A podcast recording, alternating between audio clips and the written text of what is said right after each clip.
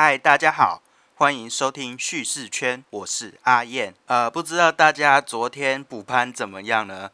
面对这个只有一天的假期，就是这种阴雨蒙蒙的天气，让人感觉不是很好。但是接下来就是年假了嘛，还是让人值得非常期待的。不知道各位年假的时候会想做什么呢？中秋年假期间，应该最多人是去烤肉吧？不管是和家人和朋友。都是非常难得的时光，享受在那个烤肉香，还有跟家人朋友相处的快乐之中。那我除了烤肉之外呢，我下一个礼拜还会做一件非常重要的事，那就是搬家。呃，说到搬家，其实我非常的有经验，从小到大大概搬家的次数超过了五次以上。呃，如果包含说自己一个人搬出去住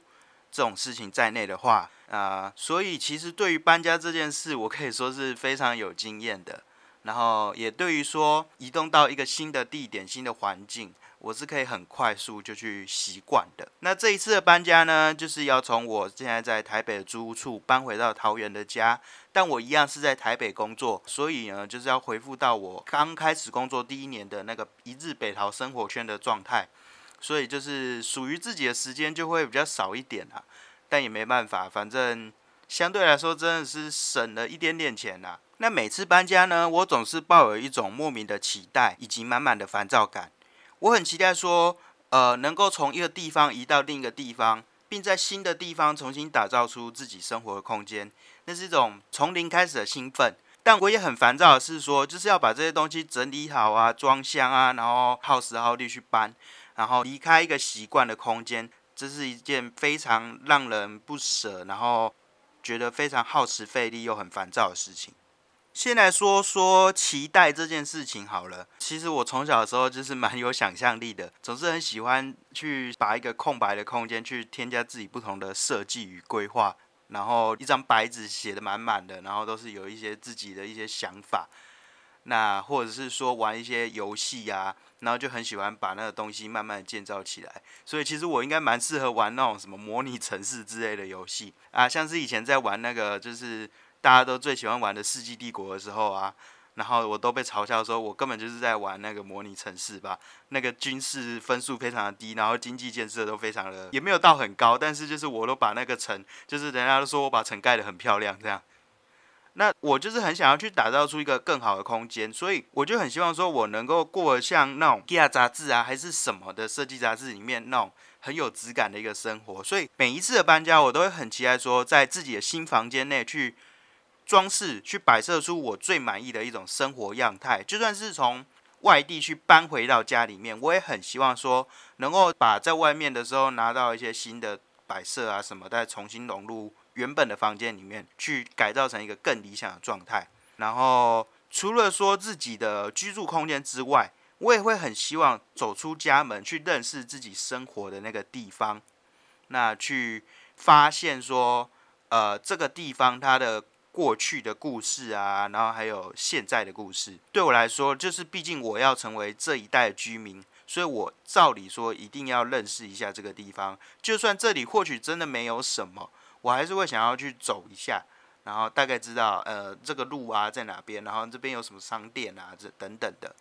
所以对于搬家其实还是会有一种期待，不会说到就是有些人可能是要搬离那个熟悉的地方，有一种不情愿，然后或是难过的状态，我反而是有一点点去期待这件事情的。当然啦，我是一个比较习惯于一个固定环境的人，我不是很喜欢变动，所以对我来说搬家是一件很麻烦的事情，而且它从来不是一件很轻松的事。如果是全家人一起搬的话，那个工程更是浩大，呃，不止说各自房间的东西啊，还有那种公共空间的超级大型设备，像是冰箱啊、洗衣机等等，都要一起去移动。那这时候一定要有搬家公司，你不可能自己一个人去搬这些东西。不是一个人一台车去搬就这么简单的。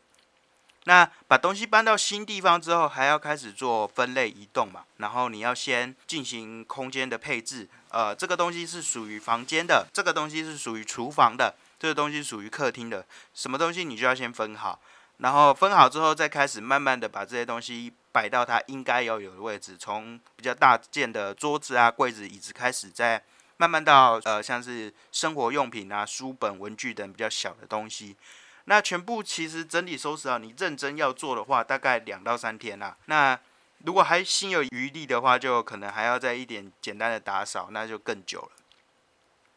啊，如果是自己一个人去搬的话，东西就比较少，然后一台车就能解决。但是因为只有自己一个人，所以后面的这些分类啊、整理、规划、摆设等等，自己一个人来，所以耗费的时间其实跟一家大小进行的大型搬迁是一样的时间。那所以搬家真的是一件蛮麻烦的事情啊。然后人就是怕麻烦嘛，所以做起来真的是一点都不会感到开心，就觉得很烦。唯一开心的事情就是你把东西都用好了，然后也可能打扫好，重新打造出一个家的时候，那种成就感与满足感，就会觉得说，哎，前面的一切辛苦我都好像很值得。那搬家当然还有另外一件让人觉得不是很喜欢的事情，就是对于习惯的割舍这件事情。我前面有提到，我不是一个很喜欢变动的人。那我也很常在面试的那种履历上面，我都会写说，我不是很喜欢变动的人，但是在成长经验中有多次的搬家，所以让我对外界的变动有非常高的适应性。我不是很喜欢变动，但是总是会遇到呃许许多多的变化嘛，所以终究要割舍掉自己的习惯这回事。那虽然说有这么多次搬家经验，但是我自己。还是很难去做到所谓的断舍离，特别是我是一个非常念旧的人，所以我是非常喜欢回顾说，诶，以前住的地方是多么的感觉很不错。虽然说会觉得说，诶，现在我住的地方也不错，但是也会更怀念说以前那个时候。像是我以前曾经住在桃园火车站后站的社区住宅的时候，我会觉得那个时候生活真的是非常舒适惬意，而且像是我的手机里面啊，有在我搬离嘉义。读书时的租屋处房间的照片，我到现在都还没有删掉。所以，对于习惯割舍，我觉得是搬家最难的部分啊。不管是要一个人住，或者是和家人同住，不管是你住在闹区还是郊区，我觉得对于一个地方的生活样态，你如果去习惯之后，要去舍掉这种习惯，真的是很不容易的一件事情。所以，这件事情。不容易到让我就是有时候会想象说，诶，这个时候我在以前住的那个地方是会做些什么事情，并且开始怀念说以前那样的生活习惯跟氛围啊，甚至说有时候会经过以前住的地方的时候，都会多停留一下，就是想象说，诶，我那个时候如果继续住在这边，那又会是怎样的？但是断舍离这件事情还是人生最重要的课题，不是吗？所以还是要想办法去割舍掉这个习惯。我是觉得这是搬家之中最难的一件事情。那不论是从小的时候从新北搬到桃园啊，然后在桃园内部进行多次的搬迁，或者是说呃为了读书上大学去搬到嘉义，或者是为了工作搬到台北，其实对于自己生活地方，我都是有着强烈的认同的。呃，认同那那个不是说，哎，我这个。住的地方是多好多无可取代的，而是我会很很骄傲的跟人家说，哎，我是住在这个地方，我是这个地方的人。从以前很小的时候，大概幼稚园的时候就从新北搬到桃园了嘛。那我在桃园度过至少十多年的时间，然后从幼稚园到高中毕业都一直住在桃园，所以我要说我是桃园人一点都不为过啦。那我在嘉义的时候有四年的时间读大学都在那里，那个时候又是到处跑，到处跑。然后把整个嘉义都走遍了，而且其实我妈那边也算是嘉义人，所以有一半的血缘关系，所以要我认同我是嘉义人这件事情，我会非常的乐意。那最近就是这段期间，我在台北也住了有两年吧。那利用周末的时候，我常常就是在台北各处走来走去啊，所以我不敢说我是一个台北人，那我也觉得我。不至于有这个资格称说我是台北人，但是我觉得要说自己不是半个台北人，我是担当得起的。那所以我觉得我自己有一个呃桃园人的本质，嘉义人的灵魂，然后台北人的潜力。在多次的搬迁之中，我就会想办法去认识自己待的这个地方，并且呢，用呃像是我网站的文章啊，或者是我自己手写的一些笔记等等，去记录下我住的地方。那这个就让我想到一句诗啊，那非常有名的向阳的立场。